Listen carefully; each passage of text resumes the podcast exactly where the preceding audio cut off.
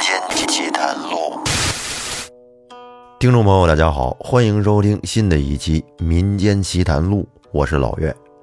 这期节目啊，故事里边无神无鬼，但是却快意恩仇，是一个复仇的民间故事。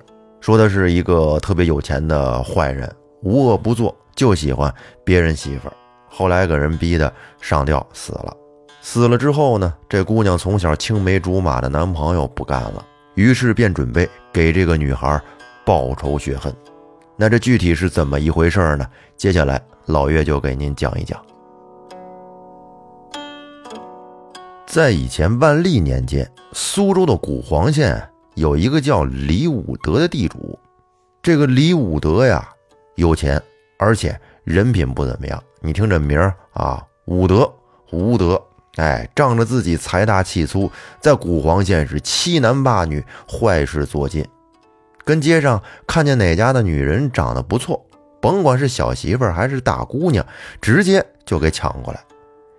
有几位比较有骨气的黄花大闺女，不甘受辱，都已经投河自尽了。现如今，古黄县的百姓对李武德恨的是牙根直痒痒，但是呢，对他却又无可奈何。原来李武德仗着自己的钱多，给自己的儿子李健捐了一个县令。没想到这李健还挺争气，别的没学会，溜须拍马的本事确实很厉害。凭借自己老爹提供的钱财，是上下打点，没几年的功夫就做到了知府的位置。李武德见儿子的官越做越大，他呀是越来越飘。觉得在古黄县自己就已经是个土皇帝了，想怎么着就能怎么着。上一任的县令就是因为李武德逼迫良家妇女，把他给抓了起来，还没等治罪呢，就莫名其妙的被革职了。百姓们心中都知道，这肯定是李健干的好事儿。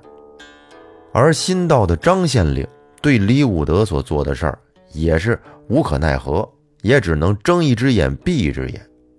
这样就更加助长了李武德的嚣张气焰。这天，李武德带着自己的两个得意手下，一个张三儿，一个李三儿，到大街上去闲逛，看看有没有谁家出来玩的好看的美女啊，可以顺路给接到家里去。张三李四是李武专门挑的两个家丁，长得是五大三粗，孔武有力。如果碰到反抗的百姓，这俩人上去就是给人家一顿胖揍，然后再把人给劫走。这两个人帮着李武德是做了不少的伤天害理的坏事。由于百姓们都知道李武德的德行，大街小巷里基本上没有什么女眷敢出来走动。李武德看着满大街的男的，也是觉得哎挺没意思啊，毫无兴趣。正想着回家呢，这一转身就看到从药铺里出来一个女子。这个女子是身材婀娜，亭亭玉立。李武德一眼就看上了这姑娘，马上就走了过去。这姑娘一看到李武德，吓得面容失色，拔腿就跑，就跟耗子见了猫似的。这个姑娘叫小翠儿，自幼父母双亡，跟着自己的爷爷长大。他爷爷年纪大了，身体也不太好。小翠儿呢，今天就是出来给爷爷抓药来的。可谁曾想，倒霉碰上了李武德这么个东西。李武德回到府上之后，立马就让管家打听，今天碰到的这个姑娘是谁家的呀？看着还挺不错。管家得了令就去了，不到一会儿的功夫，就回来说：“老爷，小的都打听清楚了。”那是城东张老汉的孙女。李武德一听就说：“嗯，好，马上带上礼品，随我去张老汉的家里。”这是李武德惯用的手段，看上谁家的姑娘，先去提亲，如果不答应，那就开始生抢了。这是软硬兼施的手段。小翠慌慌张张地跑回家，和张老汉说了今天碰到李武德的事儿。张老汉一听，大惊失色地说：“我的闺女呀，都是我害了你呀！让李武德那个畜生惦记上了你。说不定李武德正拿着礼品上我们家来提亲呢。哎，张老汉也是挺熟悉李武德这个套路啊，都门清。小翠儿一听，吓得哇的一声就哭了出来，说：“爷爷，我不想嫁给那个畜生。柳生哥，你在哪里呀？”小翠口里的这个柳生哥，是他从小青梅竹马一块长大的。两个人从小就定下了娃娃亲。柳生是十年寒窗苦读，这会儿正好到京城赶考去了。张老汉和小翠正发愁，不知道该怎么办才好的时候，这会儿就见李武德已经闯进了家里。管家奸笑着说：“嘿嘿，张老头，恭喜你啊！我们家老爷看上了你孙女，这是彩礼，赶紧准备一下。”让小翠姑娘跟我们回李府吧。李武德盯着小翠儿，狠狠地看着，吓得小翠儿赶忙躲到了爷爷身后。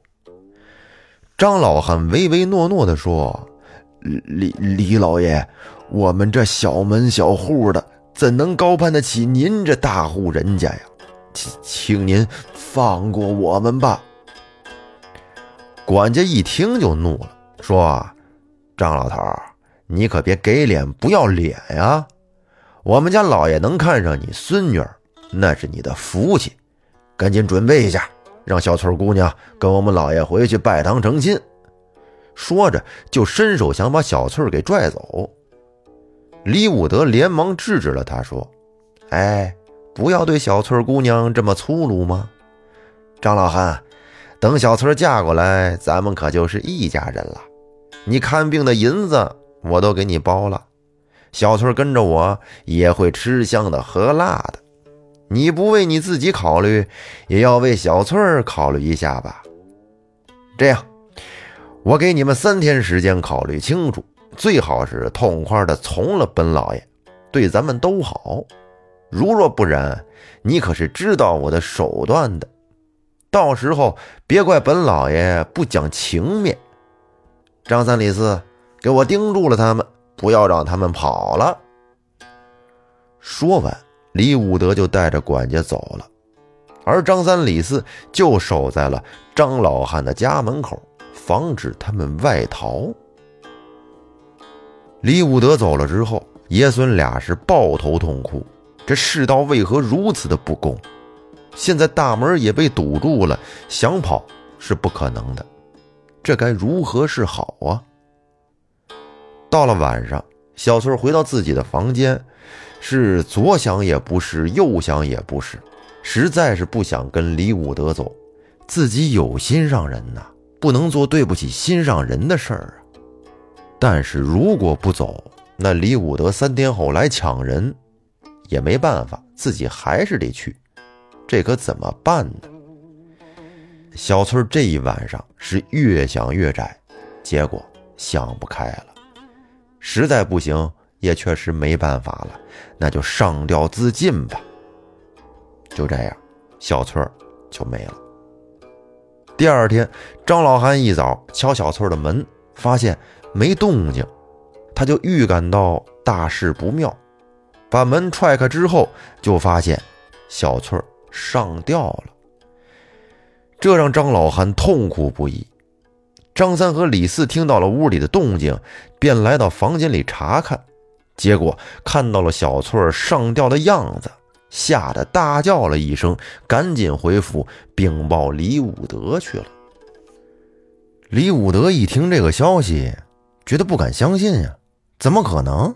这个女孩怎么这么傻呀？跟我来，这生活条件多好啊！张三李四，你们这两个憨货是不是被张老汉给蒙骗了？不行，我亲自去他们家看一看，你们说的到底是不是真的？然后李武德就跟着张三李四来到了张老汉家，来到了小翠的房里。李武德看到的是小翠的那张惨白的脸，以及那双睁大的双眼，正狠狠地盯着自己。给李武德吓得呀，当场就晕了过去。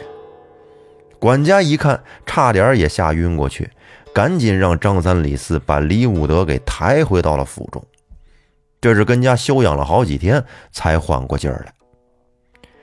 再说张老汉，痛失孙女，哭的是死去活来。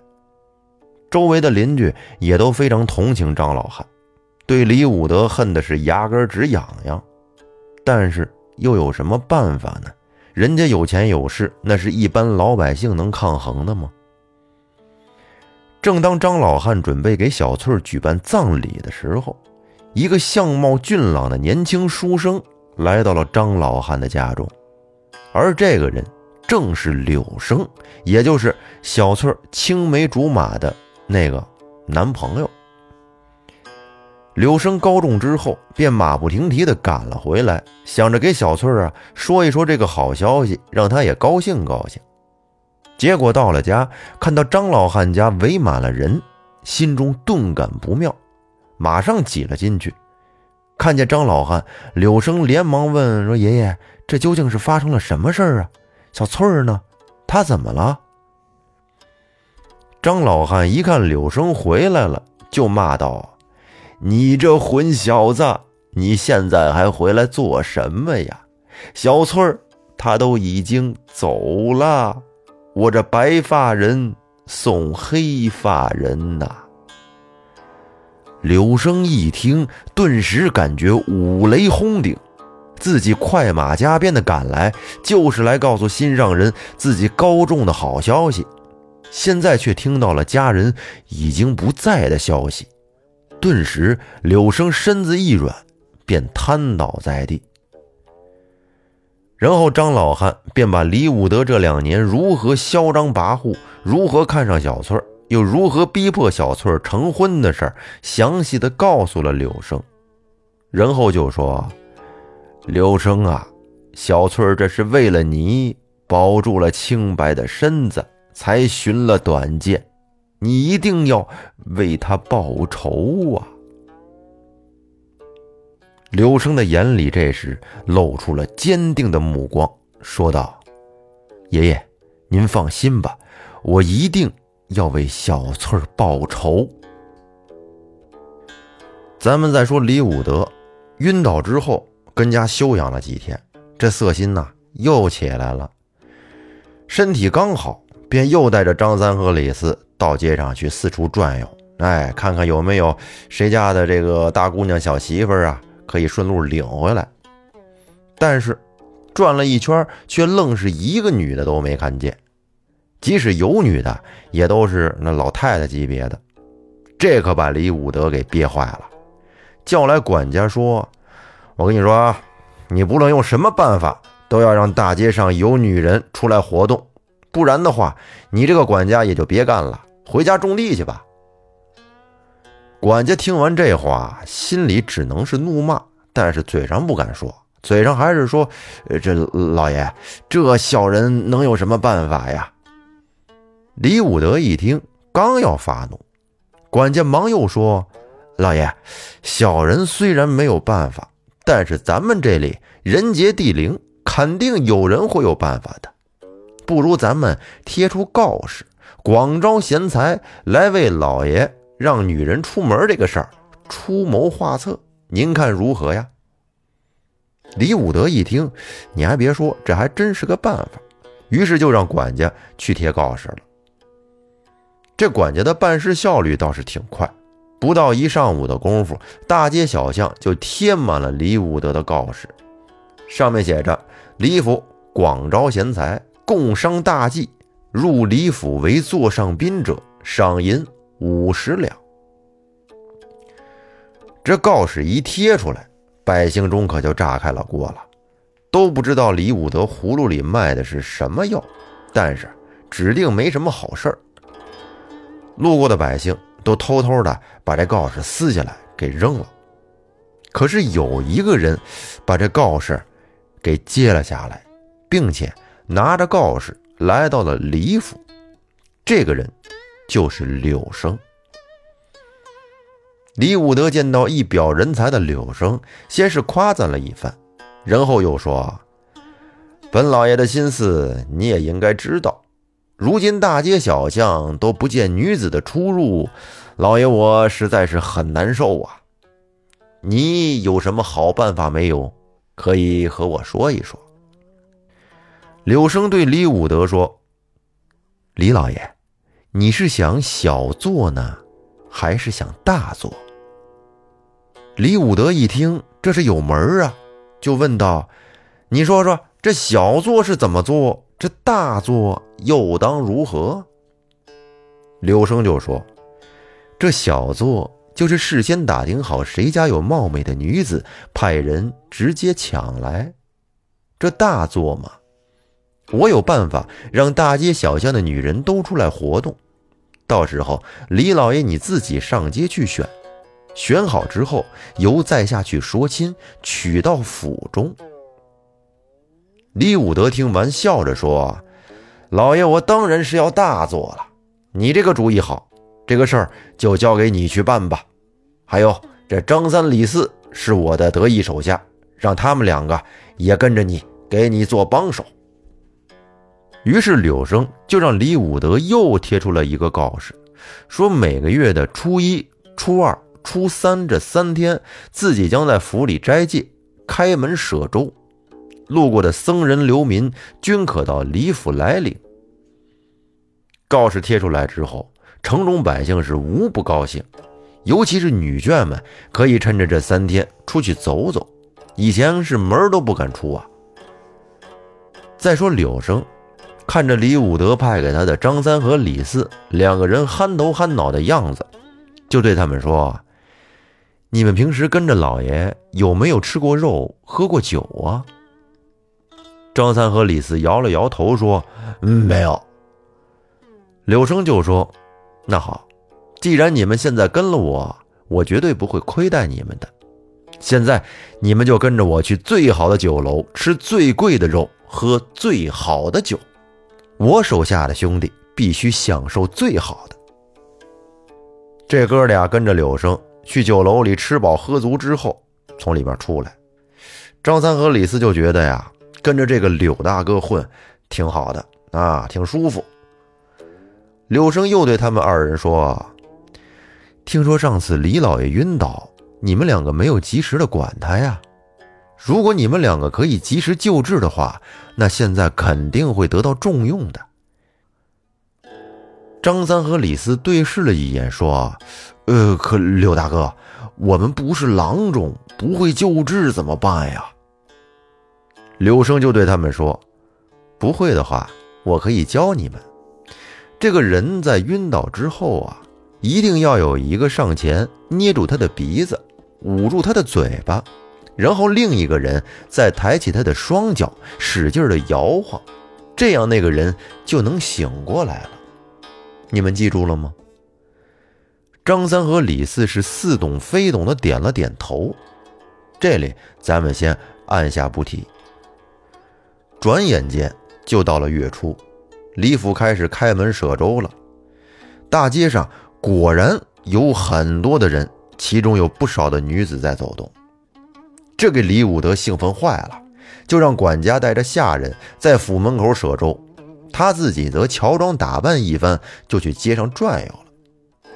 可转悠了半天，也没有一个看上眼儿的，他就想着明天再来转转。这刚要回府的时候，就看到桥上站了一个女子，是亭亭玉立，容貌俏丽。李武德眼睛都看直了。柳生一看就说：“老爷，莫非您看上这女子了？”李武德嘴里流着哈喇子，是连连点头。柳生说：“那老爷，你在此稍等片刻，我前去和他说一下。”只见柳生走上前去，和这个女子不知说了些什么。这女子就跟柳生来到了李武德的面前。到了跟前儿，这看的可是更清楚了。李武德被眼前的这个女子的美貌给彻底的吸引住了。柳生就对李武德说：“老爷。”刚才我已经和这位姑娘说了，这位姑娘也答应可以嫁给你，不过要用八抬大轿把她给娶过门。李武德听完，马上点头答应说：“好，好，好，照办，照办。嗯，咱们就八抬大轿。”柳生眉毛一挑，说：“老爷，那我们明天就拜堂成亲。”李武德一听，连忙答应下来，这激动的是一晚上都没睡好觉。第二天一大早，他就催促着柳生前去接亲，而自己则在府中等候。到了上午的时候，花轿就来到了李府，给李武德激动的跟那直搓手啊，跟那来回踱步。见了新娘子，马上就要牵着她的手去拜堂成亲。可是新娘子却把手往后一缩，说道：“你要喊我一声姑奶奶，我才答应和你拜堂。”李武德一听，哎呀，这个要求有有点有点难呢。这一大帮宾朋都看着呢，这怎么叫啊？但是，一想这姑娘的容貌和身段，这事儿成了，今天晚上自己就可以啊。于是便拉下了自己的老脸，喊了一声“姑奶奶”。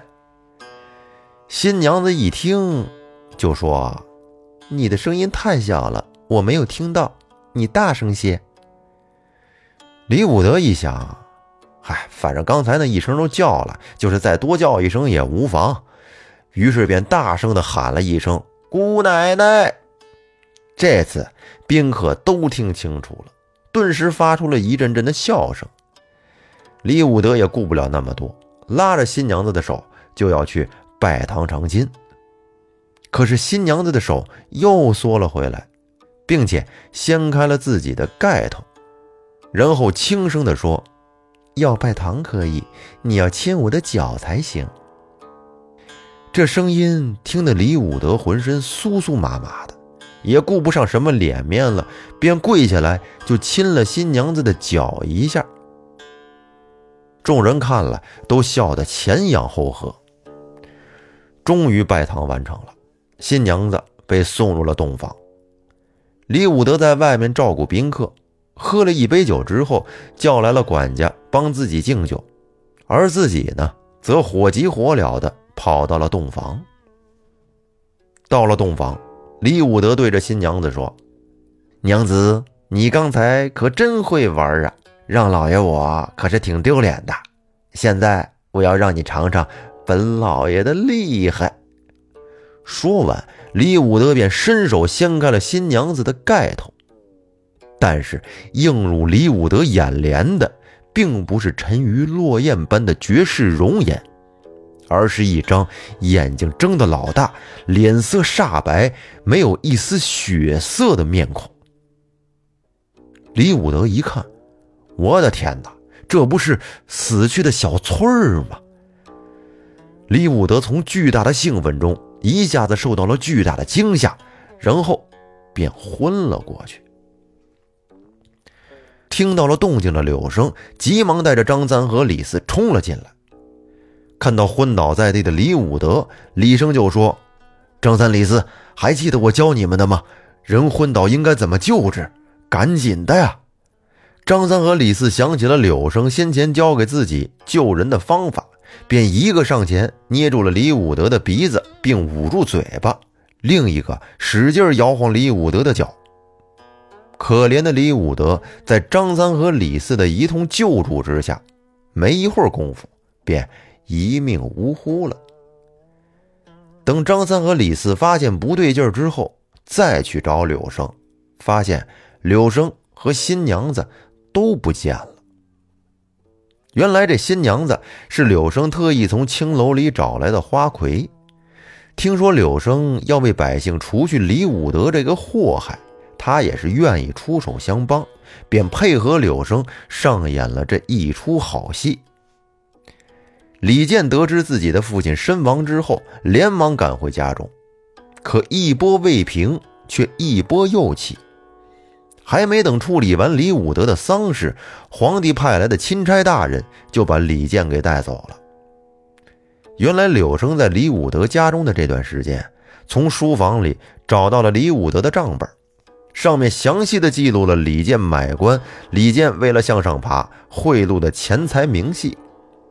柳生把这些事情一一写成了奏章，上奏给皇上。皇上看完之后，龙颜大怒，派钦差来核查这个知府。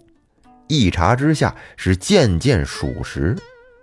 结果，李健被打入了死牢，李家的家产全部充公。在李府被抄家之后，柳生跪倒在小翠儿的墓前，低声地说：“翠儿，我给你报仇了。这正所谓是，从来天运总循环，报应昭彰善恶间。”信使明明原有主，人生何必用机关？那这个故事说到这儿就给您讲完了，真是快意恩仇。柳生别看年纪不大，却有勇有谋，而李武德呢，最终也得到了应有的惩罚，让人觉得挺痛快的。唯一可惜的就是小翠儿年纪轻轻的就这么走了，真是可怜。那这期节目咱们就说到这儿。感谢大家的收听，欢迎您订阅专辑并关注主播，我们下期再见。